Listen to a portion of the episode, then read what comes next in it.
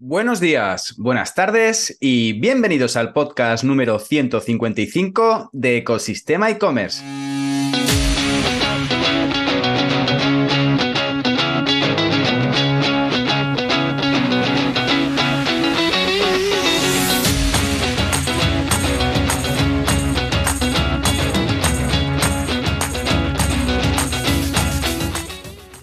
El podcast donde encontrarás todo lo relacionado con el mundo e-commerce, herramientas, trucos, noticias, emprendimiento y muchísimo más para crear tu tienda online o hacer crecer la que ya tienes. Hoy además de poder escuchar el podcast por los canales habituales, podrás verlo también a través de YouTube, en el canal de Ecosistema e-commerce. Al micrófono, Javier López, consultor de e-commerce y director de ecosistemaecommerce.com, la plataforma donde podrás disfrutar de todo lo que necesitas saber sobre el apasionante mundo del comercio electrónico. Y en el podcast de hoy, número 155, seguimos incluyendo los mejores cortes y momentos que hemos tenido este año en las entrevistas de los protagonistas del e-commerce. Pero como lo primero es lo primero, vamos a por la frase del día. A veces son las personas de las que nadie imagina nada quienes hacen las cosas que nadie puede imaginar, dicha por el actor que interpreta a Alan Turing en The Imitation Game. Y seguimos con este resumen con una selección de momentos vividos los viernes en las entrevistas con referentes del sector del comercio electrónico. Empezamos en esta recopilación con Néstor Murillo, CEO de Moldiver, que tiene una tienda online totalmente de nicho, de marcos y otros elementos donde explica cómo encuentra los productos en función de la demanda. También hablamos con Samuel, CEO de Recomienda App una aplicación que ofrece servicios de profesionales por geolocalización y ha digitalizado el boca a boca vemos cómo es montar un marketplace con Paula Conti de Miracle y qué está cambiando en el panorama B2C y B2B. Nos introducimos en el mundo de las cervezas artesanas y de emprender en plena pandemia con Herminio Campillo, CEO de Beer Sapiens. Y finalizamos el resumen con Corti, socio de Product Hackers, emprendedor y con el que hablamos de Grow y de la vida del emprendimiento. Damos comienzo a la tercera parte. Sin más tiempo que perder, comenzamos. Muy buenos días. Hoy tenemos dentro de nuestro programa de entrevistas de los viernes, donde entrevistamos a los protagonistas del e-commerce, a un referente del mundo e-commerce como es Néstor Murillo, fundador y CEO de Moldiver. Eh, Moldiver es una empresa que nació en el año 98. No la fundé yo solo, la fundé con mi padre, con mi madre. Eh, ellos como socios inversores eh, y yo como socio trabajador nosotros nacimos eh, con algo que se ha ido, bueno, como les ha pasado a muchas empresas que tenemos esta edad, eh, con una idea de empresa que luego ha ido desarrollándose y ha ido diversificando y cambiando y gracias, porque seguramente por eso es por lo que estamos aquí hoy. En origen, nosotros nos dedicábamos exclusivamente a la distribución de moldura para fabricar cuadros. Hablo de fabricantes de, de cuadro, de decoradores, talleres de marcación pequeñitos, etcétera. Eh, sí que luego con el paso de los años ha habido algunos productos que nosotros decidimos lanzarnos a la fabricación y a día de hoy tenemos eh, una combinación. La distribución sigue siendo el, principal eje o pata del negocio y luego tenemos pues, una pequeña parte de fabricación, otra pequeña parte de impresión digital, etcétera. Al principio era eh, el formato típico de visitar a los fabricantes, visitar, hablo de visitar, o sea, de, coger el coche, el tren, el avión, porque nosotros traíamos producto de Italia, traíamos producto de Alemania, traíamos, bueno, en fin, eh, asistir a, ferias comerciales, a los propios fabricantes, a ver el producto en la mano, a seleccionarlo, mm, hacer los pedidos además con mucho tiempo, porque luego muchas veces eran muestras de colecciones que luego, dependiendo de lo que el fabricante haya conseguido eh, pedidos los acaba o no los acaba finalmente, con lo cual siempre teníamos que jugar con una opción B. Entonces, eh, y siempre buscando lo que nosotros creíamos que en nuestro portfolio de productos para el cliente profesional con el que trabajábamos, cojeábamos un poquito o, eh, o simplemente si veíamos que había alguna tendencia nueva. ¿vale? Mm, ese, ese, proceso no tiene nada que ver con el procedimiento con el que trabajamos hoy. Mm, si, quieres, me meto un poco en la diferencia porque... dale, dale. a ver, a ver cómo es. Y además lo hemos hablado aquí. la, principal diferencia, y además eh, a día de hoy que nosotros ya nos, consideramos una empresa eh, eh, de comercio electrónico 100%, a día de hoy nosotros ya, y además cuando viene algún fabricante a vernos aquí, que todavía viene alguien, siempre les explico, nosotros ya no pensamos en qué producto vamos a seleccionar para nuestro catálogo o para, mm, para, para colocarlo en nuestra web, pensando en qué necesidad vamos a poder cubrir de un cliente, pensando si en nuestro cliente habitual profesional, que sí que buscamos un cliente con recurrencia, etcétera, eh, pueda necesitar, sino que nosotros lo que buscamos es un producto sobre el que tengamos un canal mmm, potente o por lo menos razonable de compra, o sea, que tengamos una relación directa con el fabricante, con un distribuidor exclu exclusivo, etcétera, que tengamos un precio de compra competitivo y que tenga búsquedas en Internet. Esa es la clave. Y ya nos da igual si pensamos si un cliente nuestro lo va a poder querer o no lo va a poder querer, porque nosotros lo que vamos a intentar es que ese producto lo colguemos, lo posicionemos y que parte de esas búsquedas que ya hemos analizado que tiene, nosotros nos las llevemos. Y ya está. O sea, no. Ya, entonces ha cambiado la manera de, de pensar en qué producto nuevo vamos a meter. Pero hemos tenido que hacer adaptaciones de producto porque, por ejemplo, el cliente de AliExpress es eh, eminentemente particular. Entonces, teníamos que adaptarlo. Así que no podemos trabajar con el catálogo completo, aparte que eh, hemos jugado con las, nuestras cartas ganadoras y sobre todo con producto que sabemos que no nos genera incidencia de transporte, que no tenemos problema de retrasos por volúmenes, pues nosotros tenemos algunos productos que son grandes y eso puede generar incidencias de, plazos de entrega, etc. Entonces, lo hemos limitado bastante y, la verdad es que estamos en una fase de prueba-error y de aprendizaje. En pandemia, pues eh, fuera en marzo del 2020, mm, estábamos todos con un ERTE en casa Mm. Y eh, desde casa, eh, bueno, pues sí, se me ocurrió, porque no, no, fue una ocurrencia, lo mismo, no fue una ocurrencia mía personal. Vi las primeras mamparas colocadas en la tele, algunos anuncios en, en, prensa, etcétera, y, y, decidí, ostras, si nosotros esto lo podríamos poner en marcha también. Pusimos un proyecto en marcha para lo que se llamó frenoalvirus.com y, y la verdad es que a mediados de abril estábamos trabajando todos y desde luego de abril a final de año eh, tuvimos pues, los mejores meses de facturación de nuestra historia, pero con una diferencia, en aquellos tiempos decía que prácticamente vergonzosa, porque, porque era, prácticamente, era un sinsentido. Eh, nosotros comprábamos todo el metacrilato que podíamos, comprábamos todo el gel de el hidrogel que pasaba por delante, mm, todo lo que tuviera que ver con protección para el COVID, mm, lo comprábamos todo, pero es que lo vendíamos todo, todo, todo, todo. Fue, fue una exageración. También es cierto que aquí toda la gente se comprometió al 100%. Estuvimos trabajando fines de semana, eh, bueno, hubo, hubo, semanas de trabajar mañana, tarde, noche, o sea, mm. fue una locura. Pero sobre todo, primero nos permitió sobrevivir, que a lo mejor no lo habríamos conseguido, y después nos cambió la forma de pensar, porque fue el punto de inflexión real para decidir, oye, esto que nos ha pasado, nos ha pasado porque vendemos por Internet y porque las primeras decisiones de, colocar el producto eh, de protección para el virus, eh, mm, de colocarlo en la web, casi fue aleatorio y sin embargo fue, fue un acierto brutal.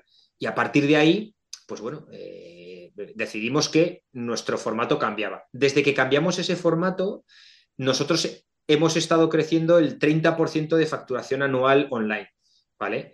Este año, en lo que llevamos de trimestre, llevamos un crecimiento del 43% en lo que llevamos de año. y,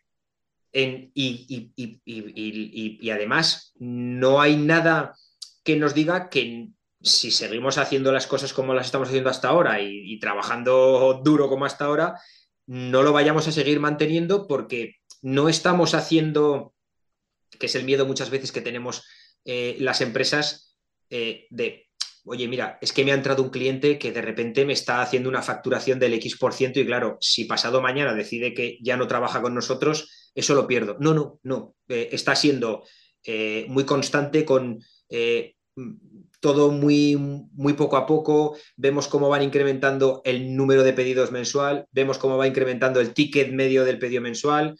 Vamos a necesitar incorporar gente mm, de forma muy constante y mucho más rápida de lo que, de lo que estábamos acostumbrados. Y que además eh, las personas que entran, ahora sí, por lo menos esa es, mi percepción, eh, sí que generan eh, el recurso que luego vamos a ir necesitando para todo, para, para esa persona que entra, pues para, para, ampliar el catálogo, para ganar servicio, etcétera, etcétera.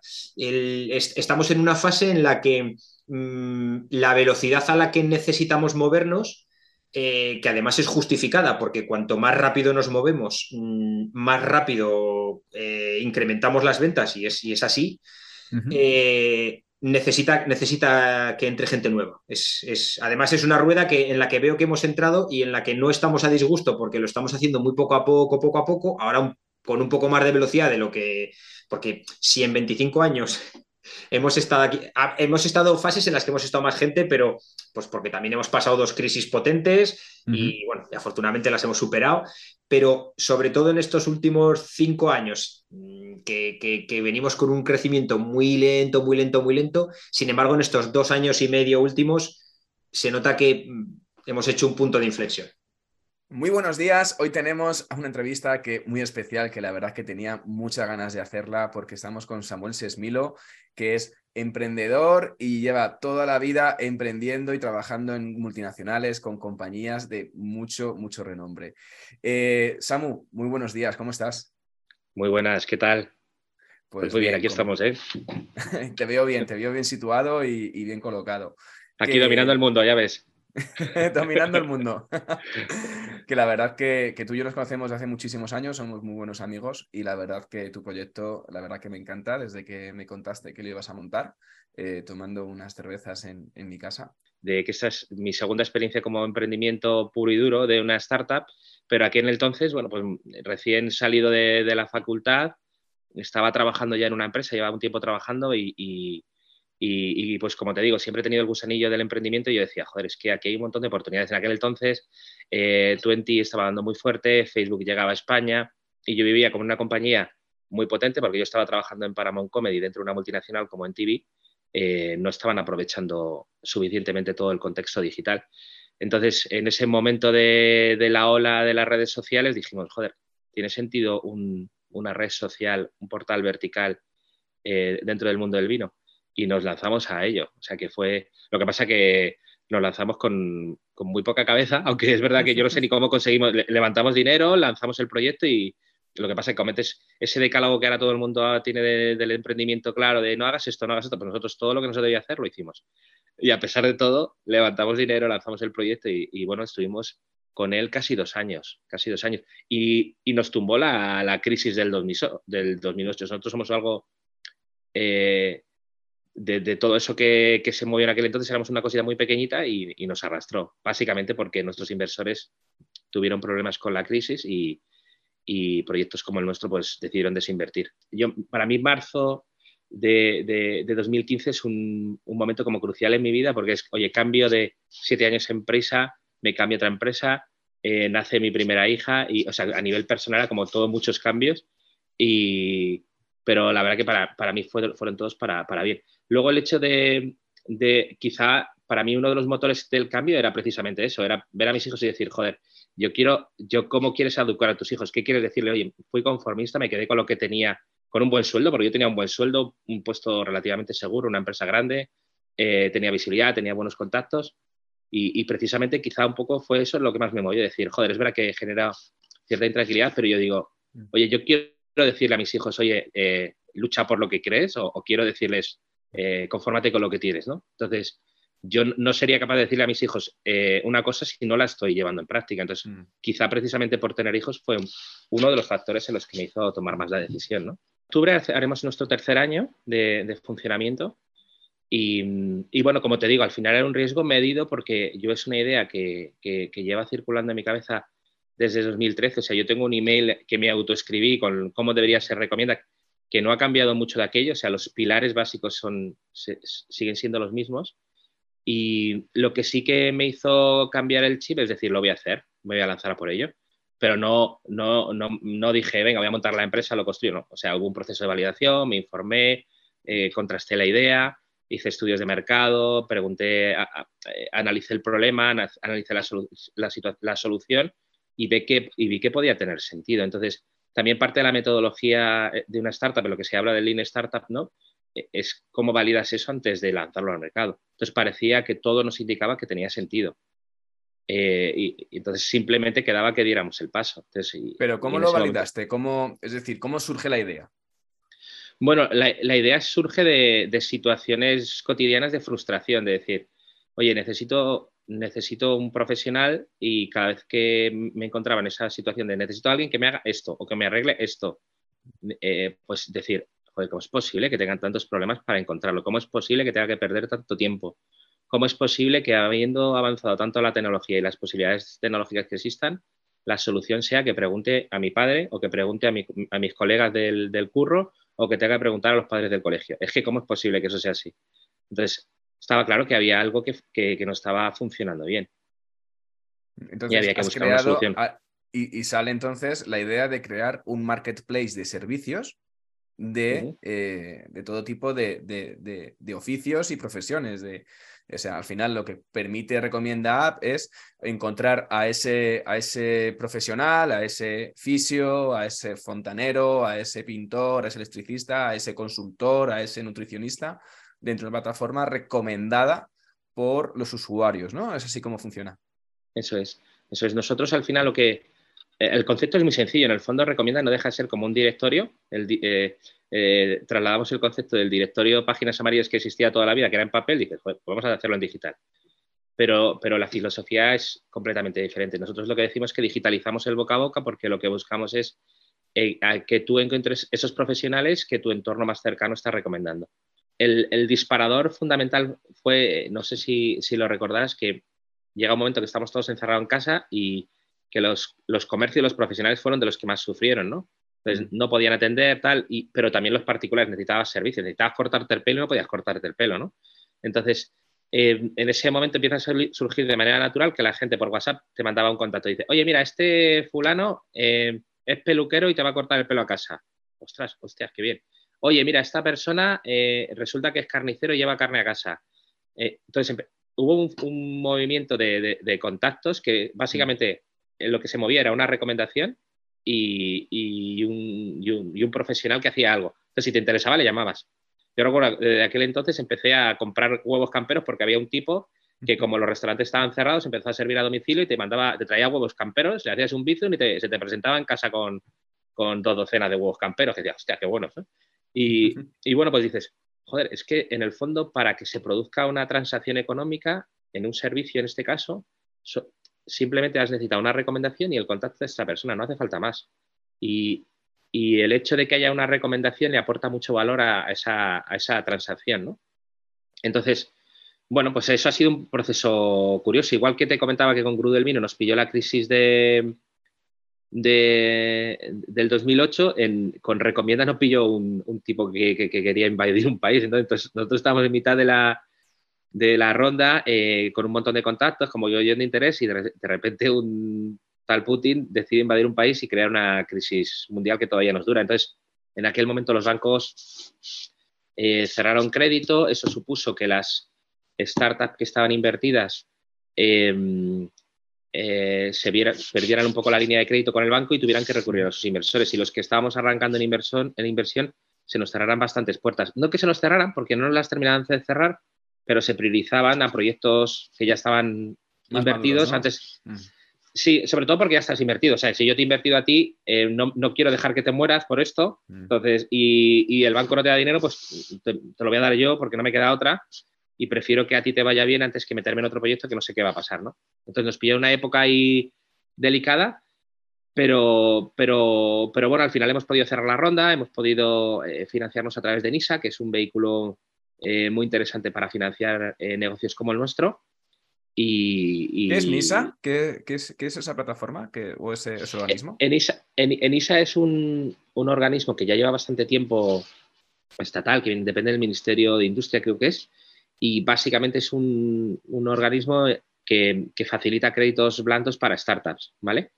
Y, bueno, pues si presentas un proyecto que con cierta viabilidad, en el fondo lo que NISA hace es estudiar tu caso como si fuera un banco, pero tiene criterios de, valoración más, más flexibles y luego te da cierta facilidad de pago mucho más, mucho más cómodas, ¿no?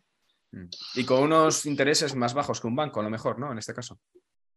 No necesariamente, no necesariamente. Lo que sí que te da cierta flexibilidad en cuanto a que el pago, pues tienes un periodo de carencia largo. Es más, ellos ni siquiera están interesados, o sea, te penalizan si les pagas antes de tiempo. Ellos lo que quieren es, oye, si pides el dinero, que es para que lo aproveches. O sea, tiene una mentalidad de startup muy guay.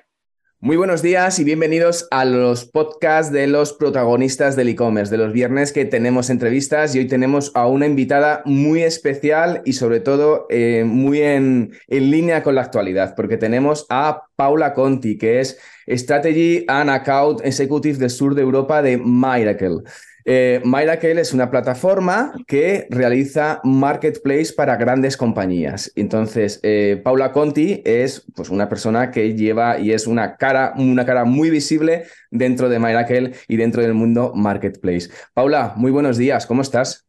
Empecé a profundizar en todo esto de los marketplaces porque sí que trabajaba con el ecosistema e-commerce en general, pero no en particular con los marketplaces. Y la verdad que es un mundo apasionante, y, sobre todo porque es muchísimo más profundo y tiene muchísimas más matices y, cosas curiosas de las que a simple vista se ven o de algo pues, se piensa cuando se piensa en un marketplace. Así que nada, ahí conocí Miracle, me decidí unir, ya me moví a Barcelona con el proyecto, porque al final consistía en proyecto no solo desarrollar negocios, sino también de desarrollar oficina. Teniendo en cuenta eso que Miracle tiene unos 12 años de vida, o sea que fue justo al principio del nacimiento de la carrera eh, de Miracle. El Corte Inglés fue uno de nuestros primeros clientes y con ellos desarrollamos la plataforma Dropship que tiene. Luego también no está, nada mal, no está nada mal tener como primeros clientes al Corte Inglés, ¿eh? Efectivamente. un clásico, ¿no? El alquiler de las zonas físicas, eh, de los corner, eh, que al final lo que hacen es aplicarlos en el mundo online y para eso ellos, ellos son, de hecho, ellos cuando os contratan no tenían todavía nada de marketplace ni dropship y solo vendían sus productos, ¿no? Hace 10 años. Bueno, o sea, es, algo en lo que estaban trabajando, efectivamente, pero bueno, de manera muy rudimentaria y, aquí fue directamente nuestro fundador en ese momento, que era el, único que estaba desde París, que, les propuso la idea, ¿no? Y la tecnología precisamente pues para poder, para poder hacer esto. Eh, y bueno, son clientes hoy además de hace 10 años con diferentes fases también, ¿no? Empezando con Dropship eh, pero también pues luego evolucionando hacia Marketplace, dependiendo de la categoría. Hay, un proyecto muy curioso y que la gente casi nunca lo piensa, pero es Cooperama, que es la central de compras del grupo de hoteles NH.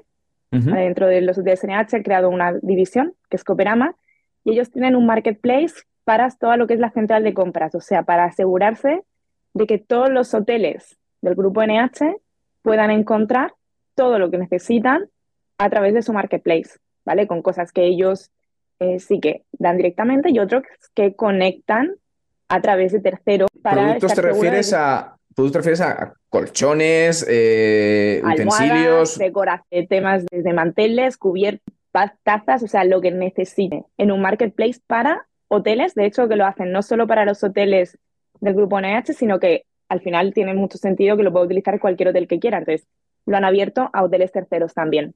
Una iniciativa chulísima. No me imagino lo que, deben, lo que deben facturar. O sea, deben facturar una barbaridad. que es un sector del e-commerce que está facturando pues 10, 15 veces más que el, que el B2C. Estamos todos enfrascados en B2C, B2C, B2C, pero el B2B está dando, vamos, unos números espectaculares. Hasta te puedo decir que tenemos marketplaces B2B que con una transacción eh, facturan más que marketplaces B2B, perdón, no sé si lo he dicho bien, B2B que con una transacción eh, transaccionan más que marketplaces B2C en seis meses o incluso en un año. Fíjate. Y es una transacción, ¿eh? o sea, un pedido. Es muy loco.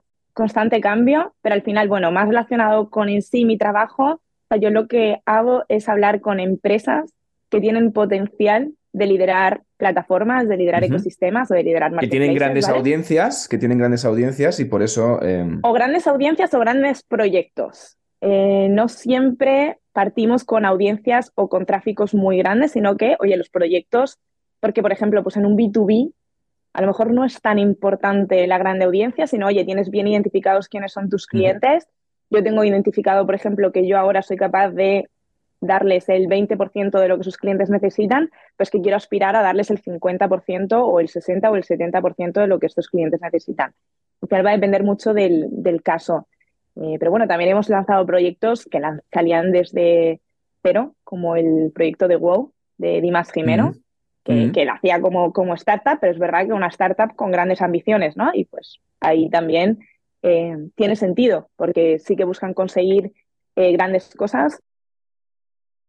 Una, ¿Cómo es la integración de, un e-commerce, eh, de crear un marketplace dentro de un e-commerce con Miracle? ¿Cómo es el proceso? Por, saber un poco, ¿no? Porque no sé, me lo invento. Corte Inglés, Carrefour. oye, quiero montar un marketplace dentro de mi compañía, dentro de mi, tienda online. ¿Cómo, cómo, ¿Cómo se empieza el proceso? ¿Cómo se gestiona?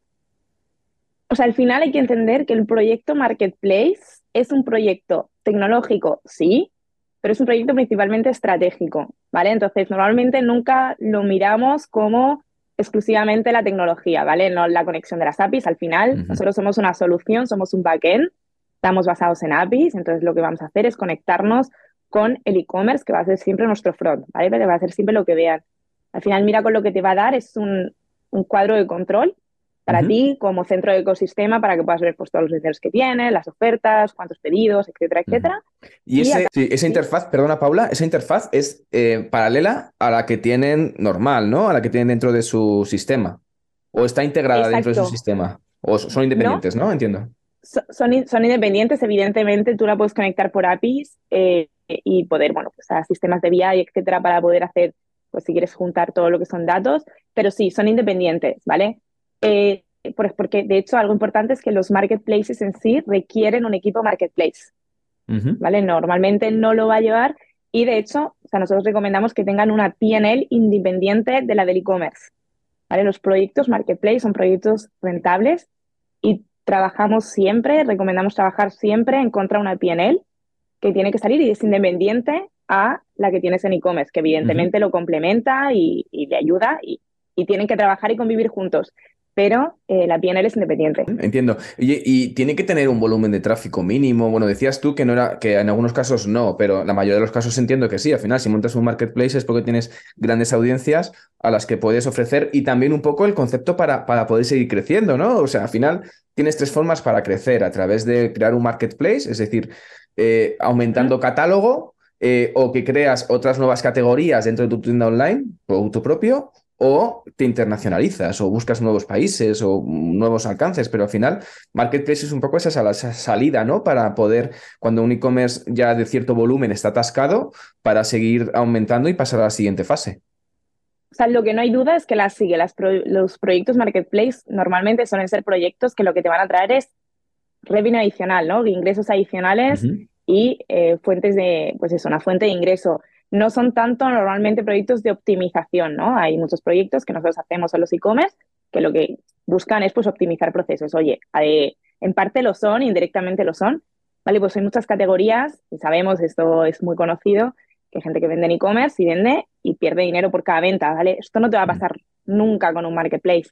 Entonces, pues también cuando tú te conviertes en marketplace, es recomendable hacer un estudio de, oye, ¿qué categorías sí que me sale bien vender yo directamente? Porque sí, oye, puedo, como modo volúmenes, pues puedo gestionar eh, grandes volúmenes de compra y ahí negociar precio y entonces yo le puedo sacar un buen margen. Oye, pero tengo otras categorías que a mí no me salen. A lo mejor un vendedor especialista que lo que se dedica es a vender en 10 marketplaces, eso sí que puede gestionar volúmenes, sí que puede gestionar precios y a él sí que le va a salir rentable y por lo tanto aquí gana los dos ganan los vendedores que pueden proporcionar esto y gana el marketplace, que al final puede vender esa categoría, que la tiene que vender porque por, por su idea de negocio o por cómo lo propone, tiene que sí que o sí venderla, pero hacerlo de manera rentable, ¿vale? Entonces, eh, ¿qué volúmenes mínimos? Realmente, yo siempre digo que no depende tanto lo grande o lo pequeño que seas, sino lo ambicioso o lo no que seas. Si tú tienes un montón de tráfico, pero estás bien así, no, Mm, te da igual y quieres seguir en esa línea, pues un marketplace a lo mejor para ti no tiene sentido. Ahora, si por ejemplo eres como Dimas Jimeno, que empiezas desde cero, pero tienes intención de llegar a la luna, eh, pues ahí tiene sentido. Entonces, es, un proyecto muy bonito, es un proyecto al que dedicarle cariño, que trae muchas cosas buenas, pero el que hay que dedicarle atención y cariño. O sea, es, como, una tienda, como una tienda paralela realmente que haces, en vez de hacer un e-commerce con producto propio, haces de repente una tienda con dropshipping y ya tienes que compaginar ambas plataformas en este caso, ¿no? Efectivamente, o sea, es que al final es un modelo de negocio nuevo y decías un modelo de negocio que va a afectar a toda la compañía. O sea, le va a afectar a marketing, le va a afectar a finanzas, le va a afectar al e-commerce, eh, mucho menos de lo que a lo mejor puede parecer al principio, porque, pues por suerte, la solución de Miracle busca automatizar todas aquellas funciones que puedan ser automatizadas, ¿vale?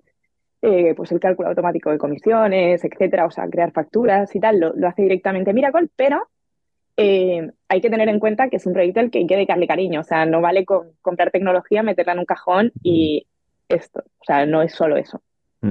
Entiendo, o sea, igual que, igual que una tienda online, se, gestiona igual que una tienda online. Efectivamente, efectivamente. Tal cual, tal cual.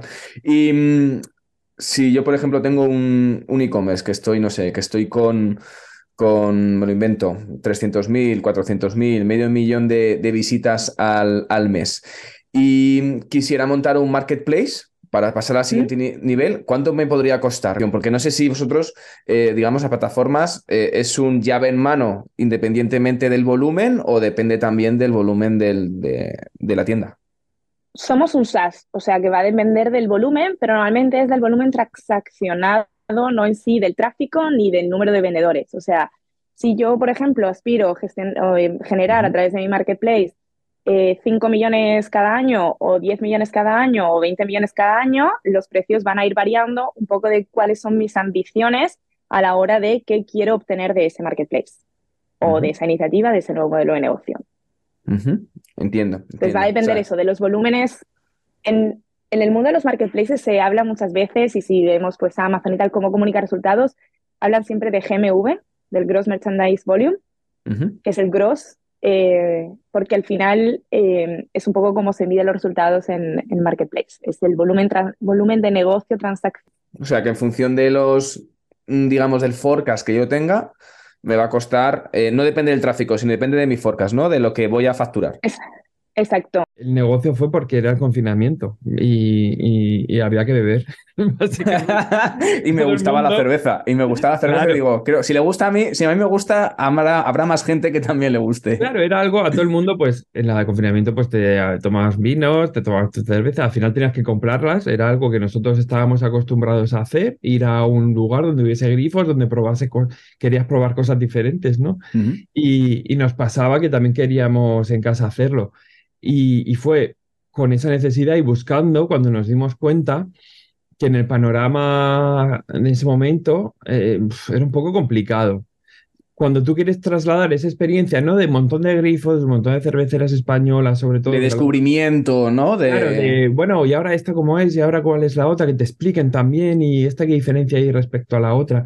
Entonces, trasladar eso a la web no, no, estaba, no había sido tan efectivo, o sea, no lo encontraba directamente. Pero quizás no había, no había tiendas ya de, de cervezas sí, artesanas. Había tiendas, pero hay muchas enfocadas en marcas internacionales, mezclado con industriales, eh, muchas centradas en packs, que ya tienes que comprar un mínimo. Y luego también donde la información era un poco complicada para entender y para saber lo que estabas comprando.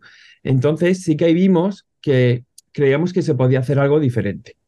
Eh, que era el concepto que tenía Versapis, ¿no? El trasladar esa parte de poder elegir unitariamente, poder hacerte tú tu cesta, poder entender lo que estás comprando, eh, crear una cultura, ¿no? Tener como un asesoramiento, una recomendación, que a veces es lo que pides en unos tipos de establecimientos en los que no conoces mucho producto, es vital esa recomendación, ese asesoramiento, ese acompañamiento.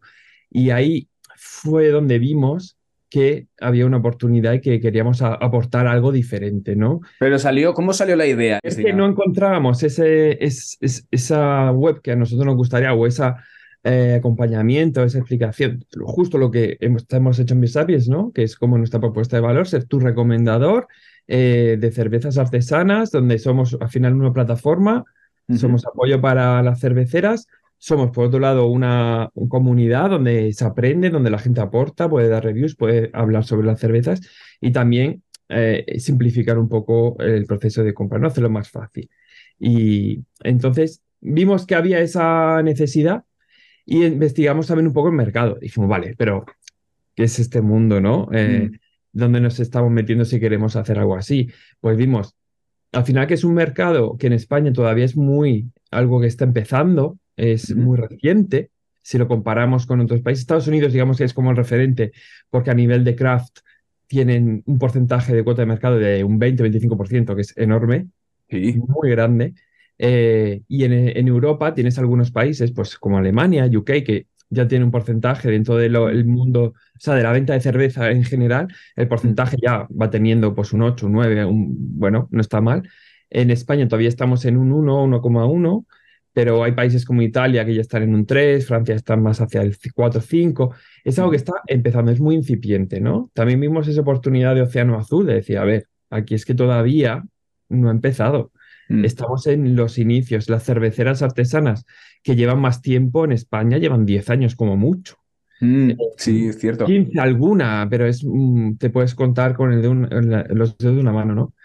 Y, y la mayoría pues son de 4, 3, 2, un año de creación. Eh, y, bueno, si te fijas, de 2010 a aquí hemos pasado de unas 70 cerveceras artesanas a unas 500 a día de hoy. Entonces, es algo que está empezando, creciendo y que el interés también está despertando en la gente. Sí, sí, totalmente. La gente ya se aburre un poco de las cervezas llama- llamadas industriales, las de las conocidas, y busca Nosotros cosas siempre más decimos que no nicho. vamos en contra de lo que hay ahora ni, ni nada, Mm. simplemente estamos dando otras opciones. Se, se nos ha dado siempre un tipo de cerveza, un estilo muy concreto, la lager, la pilsner es muy tradicional, muy, muy fresquita siempre. Vale, ok, pues eso está muy bien. A veces cuando tienes calor, te apetece algo más refrescante, eso está genial. Pero sí que hay un mundo entero que no se está ofreciendo, que la gente no conocía. Y simplemente es acercar eso a algo que en muchos países es súper normal. Y nada, vi- vimos que todo el mundo nos animaba, lo veían, decían, oye, sí, esto se tiene que probar. Y así lanzamos el, el MVP, ¿no? El, Pero bueno, Eh, lo validasteis entonces, lo validasteis con, con encuestas, eh, hiciste 700 encuestas a través de, de redes sociales, que bueno. Lo mandamos a grupos que conocíamos, lo mandamos a grupos de Facebook especializados, de Instagram, lo movimos muchísimo para, no queríamos tener solo el- la visión del entendido, queríamos tener también la visión general de cualquier consumidor, ¿no? Entonces, vimos ese pain, vimos también con las cerveceras, nos reunimos con, tuvimos entrevista con la Asociación Española de Cerveceros Artesanos Independientes, AECAI, con Javier Donate, que es su presidente, y bueno, corroboramos también, ¿no? Esa necesidad de desarrollo digital que, bueno, no tienen y que les cuesta y que al final son pequeñas empresas que a lo mejor su prioridad no es esa en ese momento. Y bueno, así que lanzamos antes de lo previsto, porque lanzamos en diciembre de 2020, 2020, pensando que iba a En ser un plena pandemia, cuando todavía había en casa. mucha desinformación. Desde casa, una habitación dedicada a tener este stock inicial que preparamos de 60 referencias. Eh, preparábamos los pedidos allí también. Y, y nada, fue así como empezamos a darnos cuenta que, a ver, lo movimos mucho entre amigos, amigos de amigos, pero empezaron a venir pedidos y la gente repetía, la gente comprando regalos. Habíamos hecho unos packs iniciales de tres packs de Navidad. Y bueno, en un mes ya habíamos tenido 100 pedidos. Y, Bien, Y- para empezar, sin Claro, publicidad, y sin, hacer- sin gastar en publicidad. Nada, todavía no habíamos invertido en ningún canal, todo era muy orgánico y fue como, jolín, a ver, aquí hay algo. Aquí hay algo, sí, sí, encontrasteis ahí. Ahí lo validasteis realmente, ahí dijisteis Claro. que... Entonces nosotros con la pack básico de Shopify mm, pudimos lanzar muy rápido. Muy rápido para validar muy rápido, que era lo que queríamos. Y Hicisteis daba- vosotros la web, ¿no? También, hicisteis Claro. todo. Claro, nosotros lanzamos, el diseño que este hay ahora no era el que lanzamos, lanzamos con una plantilla de Shopify eh, fue todo como muy, vamos a validar y vamos a ver y ya está. Y si no funciona, pues no vamos a tampoco a gastar más, ¿no?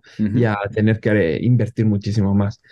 Y, y la verdad que Shopify para nosotros nos dio la, la posibilidad de lanzar muy rápido, de configurar, te coges tu tutorial, lo vas siguiendo y al final te lo puedes adaptar a tus necesidades, crear la ficha de producto como tú quieres. Todo fue bastante sencillo y bueno, gente que también tiene conocimientos como nosotros, que veníamos los dos de empresas digital, pues al final tienes una pequeña ventaja, pero bueno, que lo pudimos hacer rápido. Y, y nada, hemos seguido ahí, luego ya cambiamos lo que era el, el- la parte de UI UX un poco con, con, el diseño de ahora, que lo queríamos hacer diferente, que eso fue con un diseñador que vimos aparte, ¿no? Que, que conocíamos de Brasil, de Sami, de su parte de, de la vuelta de trabajar en Brasil.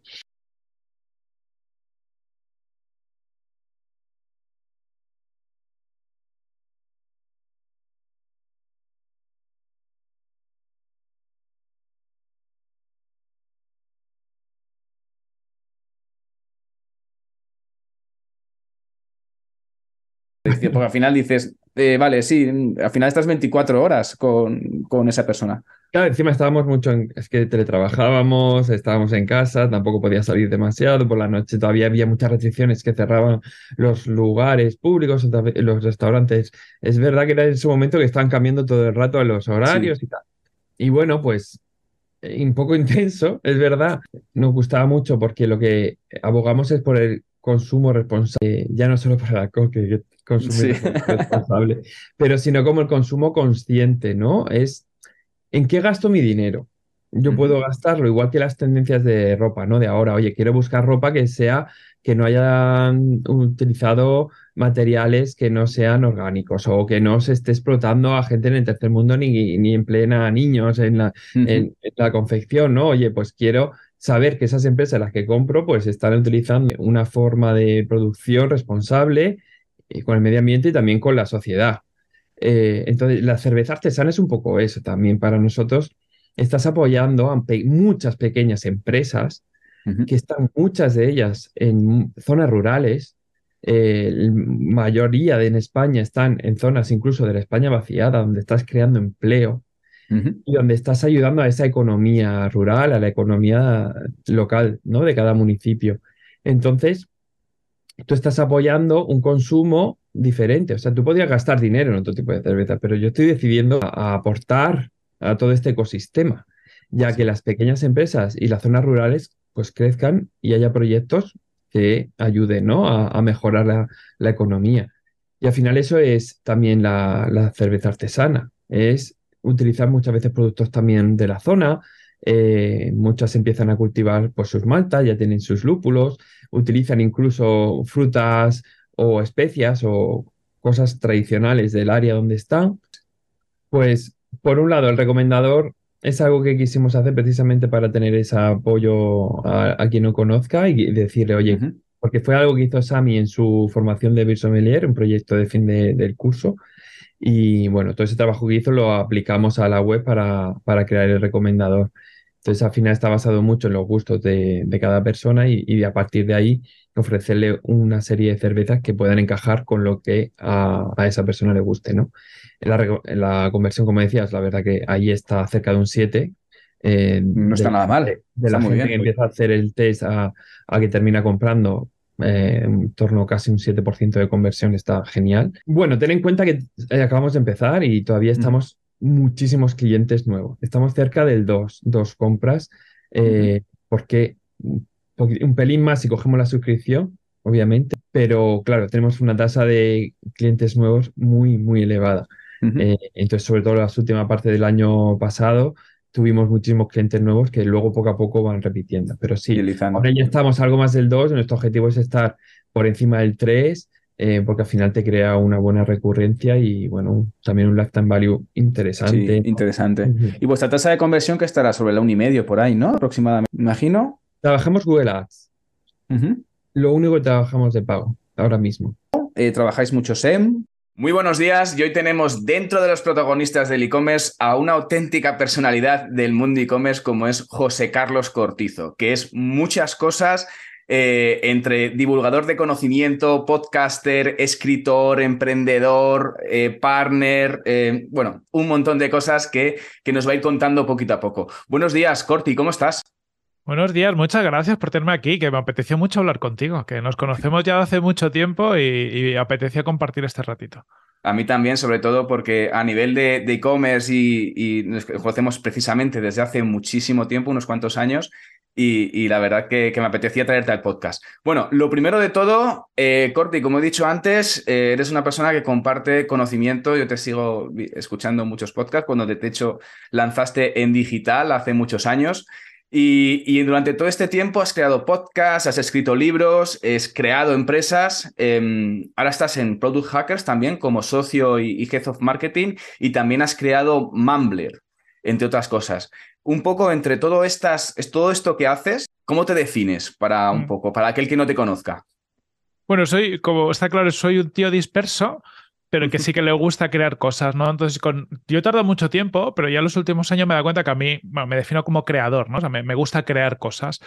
y, en el fondo me gusta crear cosas muy distintas, ¿no? Y a crecer siguiendo un poco el método científico, ¿no? Nuestro punto de vista diferencial y, y lo que nosotros llamamos growth es eh, ser bastante data, data, driven, que se diría, ¿no? basados en datos y a partir de los datos de una experiencia, de, un funnel, básicamente, de un e-commerce o de un negocio, entender dónde hay posibles palancas de crecimiento y experimentar. Es decir, tener hipótesis. probar. claro, yo creo que esto, si haces esto, funcionaría. Venga, pues lo vamos a probar y probamos y vemos con datos si esto tiene sentido o no que es muy parecido a cosas que se han hecho en el pasado. O sea, dice, joder, hay gente de marketing que aprueba y demás, pero es, es como llevar esta estandarización de, de, la prueba de las cosas, de validar una hipótesis antes de poner algo en producción, ver con los datos si tiene sentido o no y llevar solo a producción lo que tiene sentido. Entonces, al final, lo que vas haciendo es conseguir siempre que, que, que, hoy funcione mejor que ayer. ¿Vale? Tengo mi, indicador principal, que puede ser simplificando mucho. ¿eh? No, nos gusta este más alejado mm. de, de, la venta, pero imagínate, pedidos que mueves en el e-commerce. ¿Cuáles son mis, mis objetivos? ¿Cuáles son mis principales palancas? Oye, pues el tráfico, la conversión, valor medio pedido. ¿vale? Debajo de esos objetivos, ¿cuáles son eh, las ideas? Priorizamos experimentos. Decimos, oye, cada experimento, ¿cuál es el posible impacto que puede tener? ¿Vale? Un impacto muy alto es de 10, sería que, oye, me multiplica el negocio por 10, por 20, por 30. Es algo como, como disruptivo. Y también medimos cuál es la facilidad de implementación o la, facilidad de hacer que algo sea posible. Un día sería, lo puedo hacer en una hora y un, un, cero sería tardo meses en hacerlo. Y al final lo que hace es una lista priorizada de experimentos que están ordenados por primero los que tienen más impacto y son más fáciles. Entonces al final te hago como, como un backlog de cosas a probar y probamos, probamos, probamos. Y evidentemente después de cada experimento 30-40% con suerte funciona, no todos, algunos, unos pocos funcionan de la leche, algunos bastantes que funcionan. Hace el, efecto, hace el efecto wow, un poco así para, para, para, convencer. Y esa priorización de, experimentos lo hacéis sobre todo por experiencia, ¿no? Un poco de, oye, pues más o menos por este tipo de e-commerce o por este tipo de, modelo de negocio, eh, tiene sentido que lo hagáis por esta forma, ¿no? Justamente ahí pues usas mucho el conocimiento y a veces estudios externos, a veces una forma para entender, oye, hemos visto que, que fulano ha hecho esto y ha dicho que ha aumentado un 20% las ventas, ese es el posible impacto. Oye, ¿cuál es la facilidad de uso? Y también medimos una cosa llamada confianza. Es decir, confianza es, no tengo confianza si me lo he inventado, se me ocurrió una idea y yo creo que eso es confianza cero, pero si lo hemos hecho, que nos ha pasado en 15 e-commerce y siempre ha funcionado más o menos de la misma forma, pues esto es confianza 10. Mm. Bueno, lo mismo, al final lo que, lo que buscas es esto, ideas que tú sepas que van a funcionar lo mejor posible, que son fáciles de implementar y que, y que tienes mucha confianza. Evidentemente hay un equilibrio, pero te da una, una, una línea a seguir que siempre va a ser de, empiezas por lo mejor, probando lo, potencialmente mejor. Sí, sobre todo para, sobre todo que para empezar a ver ya resultados, se puedan ver resultados en el corto plazo, sobre todo un poco rápidamente Justo, y, y, a veces, no, ¿eh? porque una cosa que puede pasar cuando priorizas así es, si tienes un lo que llamamos un quick win, que es algo que es muy fácil de hacer, pero que tiene mucho impacto, va a estar arriba, entonces vas a tener algo facilito que tiene mucho impacto. Pero a veces vas a tener una idea que tiene un impacto de la leche, nosotros lo llamamos moonshot, es algo muy gordo, pero que tiene más tiempo de desarrollo. Como multiplicas, al final la forma de calcularlo es que multiplicas estas métricas para conseguir una métrica única, Siempre tienes arriba o ideas muy fáciles de hacer que pueden tener un impacto medio o ideas que son más complicadas de hacer porque tienen mucho impacto y entonces se compensan. Entonces buscas un equilibrio, ¿no? Buscas hacer la, idea que pueda ser más transformativa en el negocio en el menor tiempo posible, pero evidentemente vas, vas jugando un poco. O sea que al final, sobre todo, centráis en grow, básicamente, ¿no? Grow es al final buscar la rentabilidad de los e-commerce y sobre todo eh, tocar palancas para que sobre todo, eh, digamos, salga de ese círculo y pueda desatascarse en un momento, en una fase que esté. Vale. La palabra grow se está escuchando mucho. ¿Es, un poco la palabra de moda en el e-commerce ahora? Hombre, yo, yo, creo que es verdad que ahora hay como mucho interés en todo lo que es crecimiento. Eh, yo te diría que sí, pero claro, es que mi, entorno es, claro, todo el mundo, mi produce que es todo growth continuamente y, todo el mundo con el que hablo es growth, ¿no? Pero yo creo que ahora sí que están pasando dos cosas. Uno, en el e-commerce ha habido unos años de consolidación y a día de hoy o tienes un, o sea, o tienes un nicho muy específico que todavía hay alguno, ¿no? Cuando tienes ya players con cierto volumen, el mercado cambia, porque estos players con cierto volumen generan unas reglas distintas del juego por su capacidad de inversión y por su capacidad de compra. Entonces, a día de hoy, en muchos segmentos del e-commerce, o eres suficientemente grande para liderar o para que te compren, o lo tienes muy complicado. Entonces, yo creo que por eso hay mucho interés. Y por el otro lado, hay mucho foco en crecimiento de negocio, no crecimiento en, el top line, como, como ha habido en los últimos años, sino crecimiento en EBITDA. Es decir, oye, vale, yo ya tengo un negocio que facturó 10, 15, 20, 50, 100 millones, pero es que hasta el año pasado eh, a final de año me quedaba cero, porque me lo me quedaba cero punto de equilibrio y si llegabas, con suerte. Y, con suerte. O porque tenía rondas o porque tal. Pero es que el mercado en el último año en ha cambiado ni hay acceso a, inversión tan fácil y encima mm. todos los costes de captación están creciendo y demás. ¿Qué pasa? Los canales y las estrategias que te permiten crecer de 0 a 1, por ejemplo, en una marca, oye, pasar de 0 a un millón, no son los que te van a permitir ir de un millón a 10 millones y no van a ser los que te van a permitir ir de 10 a 100. Entonces, muchas veces hay eh, una falta de entender que tiene que haber un cambio. Un cambio a veces visceral. Es decir, hay marcas, bueno, y, te lo voy a unir a otro punto que es eh, los canales de adquisición. Es decir, en los últimos años ha habido muchas marcas, yo me acuerdo desde el éxito de Hawkers, ¿no? Hawkers en el fondo nos mm. enseñó a todos y nos hizo la ilusión de, ostras, si dominas el Facebook como canal, que es un canal súper barato en su momento y tal, puedes vender un producto bueno, que evidentemente también un buen producto o tienes que tener todas las cosas tal, pero lo puedes vender de una forma masiva. Y hay muchas marcas en los últimos años que han nacido con, con, ese mantra. Oye, me creo un producto chulo, una marca, pero mi canal de visibilidad es paid. Y ya está.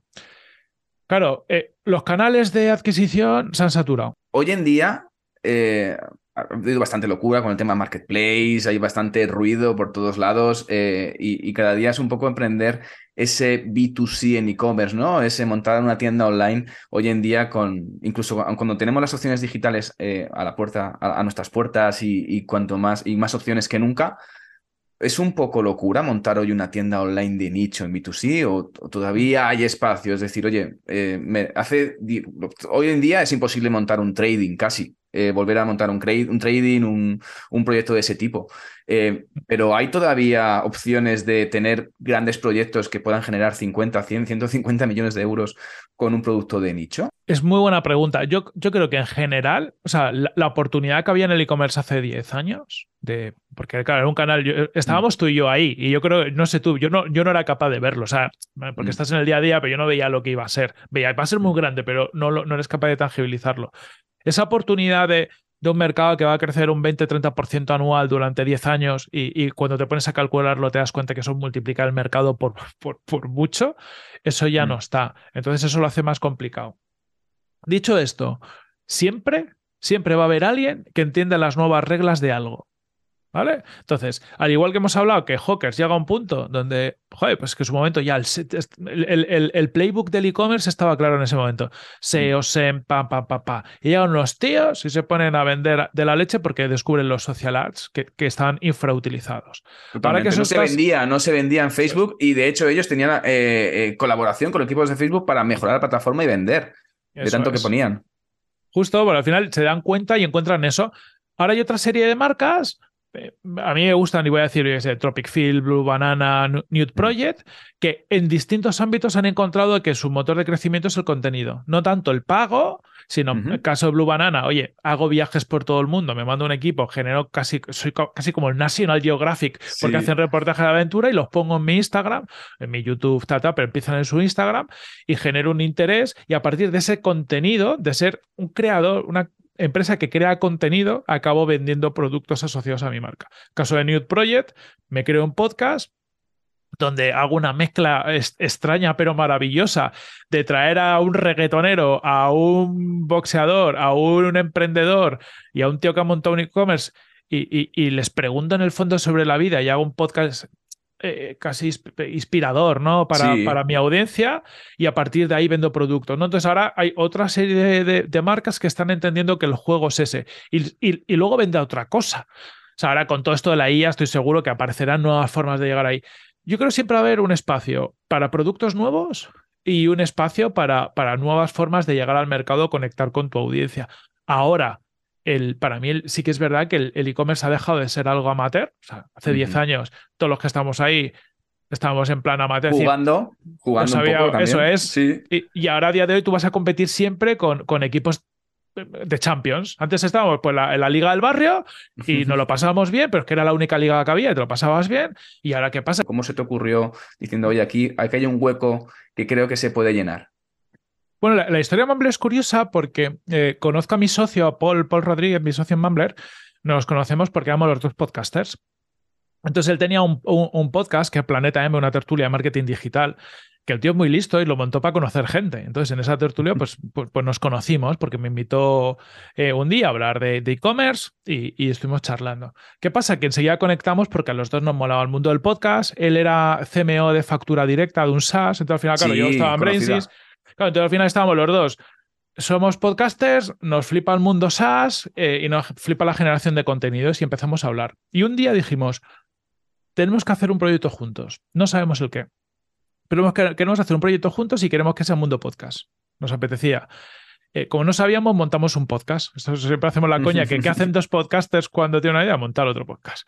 Y montamos un podcast, Tribucasters, donde entrevistamos a más de 100 podcasters, preguntándoles por su día a día, cómo creaban el contenido, en, tratando de entender cuáles eran sus problemas. Y llegamos a la conclusión de, porque entrevistamos a varios podcasters que ya vendían su contenido, eh, por un lado, y entrevistamos a muchos otros que nos decían, joder, me mola la creación de contenido, pues que no vivo de esto y me fastidia no poder vivir de esto. Y dijimos, venga, ¿cómo podemos ayudar a los que no pueden vivir y que hagan lo, lo mismo de los que ya están viviendo de ello o generando un uh -huh. dinero? Pues al final yo creo, es, es, es, sobre todo un tema mental. O sea, yo es una losa mental que, que puedes tener mejor o peor en función de lo bien que hayas trabajado tu cabeza. Yo la trabajé muy mal, no, está, no estaba preparado. No se está preparado para cerrar una compañía en sí, nunca se está preparado para cerrar. Yo, yo, creo que no. Sí, sí, que es verdad que con el tiempo, es decir, yo ahora me enfrento a los proyectos de una forma muy distinta. También te lo digo. ¿no? Pero yo, por ejemplo, en Brainsins era mi, ya había tenido otra compañía, pero era mi primer gran compañía creada sabiendo lo que hacía. ¿no? Había tenido otra compañía cuando acabé la carrera, creé con unos compis de carrera, como si hubiéramos abierto un bar de copas, ¿sabes? O sea, me refiero, no, no, no tenía un pensamiento. Pero Brainsys sí que es algo donde cuando lo creamos ya estamos viendo qué pasa en Estados Unidos, ya empezamos a ver temas startup eh, de lejos y nos montamos un poquillo una paja mental, no de ser un Facebook, pero sí decir, oye, aquí hay una gran oportunidad. Uh -huh. Entonces, claro, durante 10 años que duró el proyecto, pues durante, le metes muchas horas, pero haces muchas concesiones donde tú te justificas tus concesiones personales y un montón de cosas a, pues, estoy creando algo que me apetece y además me va a llevar a un punto X. Uh -huh. me, va, me, va, a arreglar la vida, lo que tú quieras, ¿no? Tienes esa, esa pajilla mental. ¿Qué pasa? Que hay un punto donde tú te das cuenta que eso ya no va, o sea, no va a ningún lado. Has hecho muchas concesiones, concesiones de, de tiempo, concesiones de pasta, de quedarte sin sueldo, de meter mm. dinero que no tenías, dinero que has pedido al banco, eh, de avalar tus cosas, hacer cada vez más, cada vez más, cada vez más. De endeudarte totalmente, sí. De endeudarte. Vas teniendo un poco eh, todo este tema de sesgo de costo hundido, ¿no? Porque te vas metiendo cada vez en más, en más mierda, porque por un lado ya has hecho mucha inversión y tienes mucho metido, y por otro lado tú te crees el proyecto. Y es que esto de emprender, como están de un día para otro, todo cambia, ¿no? Decir, oye, pues hoy estás arriba porque ha pasado no sé qué y, y has cerrado un contrato gordo, y mañana estás en la mierda porque se te ha caído un cliente y ha pasado otra cosa, ¿no? Pues de todo eso llega un punto donde te rompes. O sea, yo menos cuando ya te das cuenta que, que, eso se va a la mierda, yo me empiezo a romper por varios puntos. El primero, por, por ansiedad, porque hay un punto donde, donde empezamos a, a disminuir facturación, uh -huh. Eh, teníamos que devolver préstamos que no, con los que nos habíamos financiado y demás, y tú te vas ahogando. ¿Qué pasa? Que llega un punto donde tú ya no tienes para pagar las nóminas. O que pagar las nóminas es un, un encaje de bolillos, hay que hacer mm. apaño, ¿no? Para conseguir el dinero.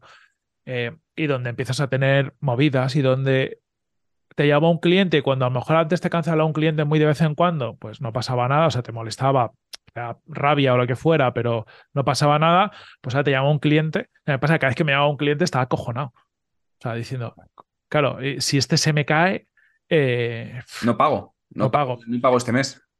Claro, entonces empiezas a estar a romperte en el sentido de que tienes miedo continuamente. O sea, estás, pues yo, yo estaba el domingo por la tarde en mi casa y, y, lo pasaba fatal, lloraba.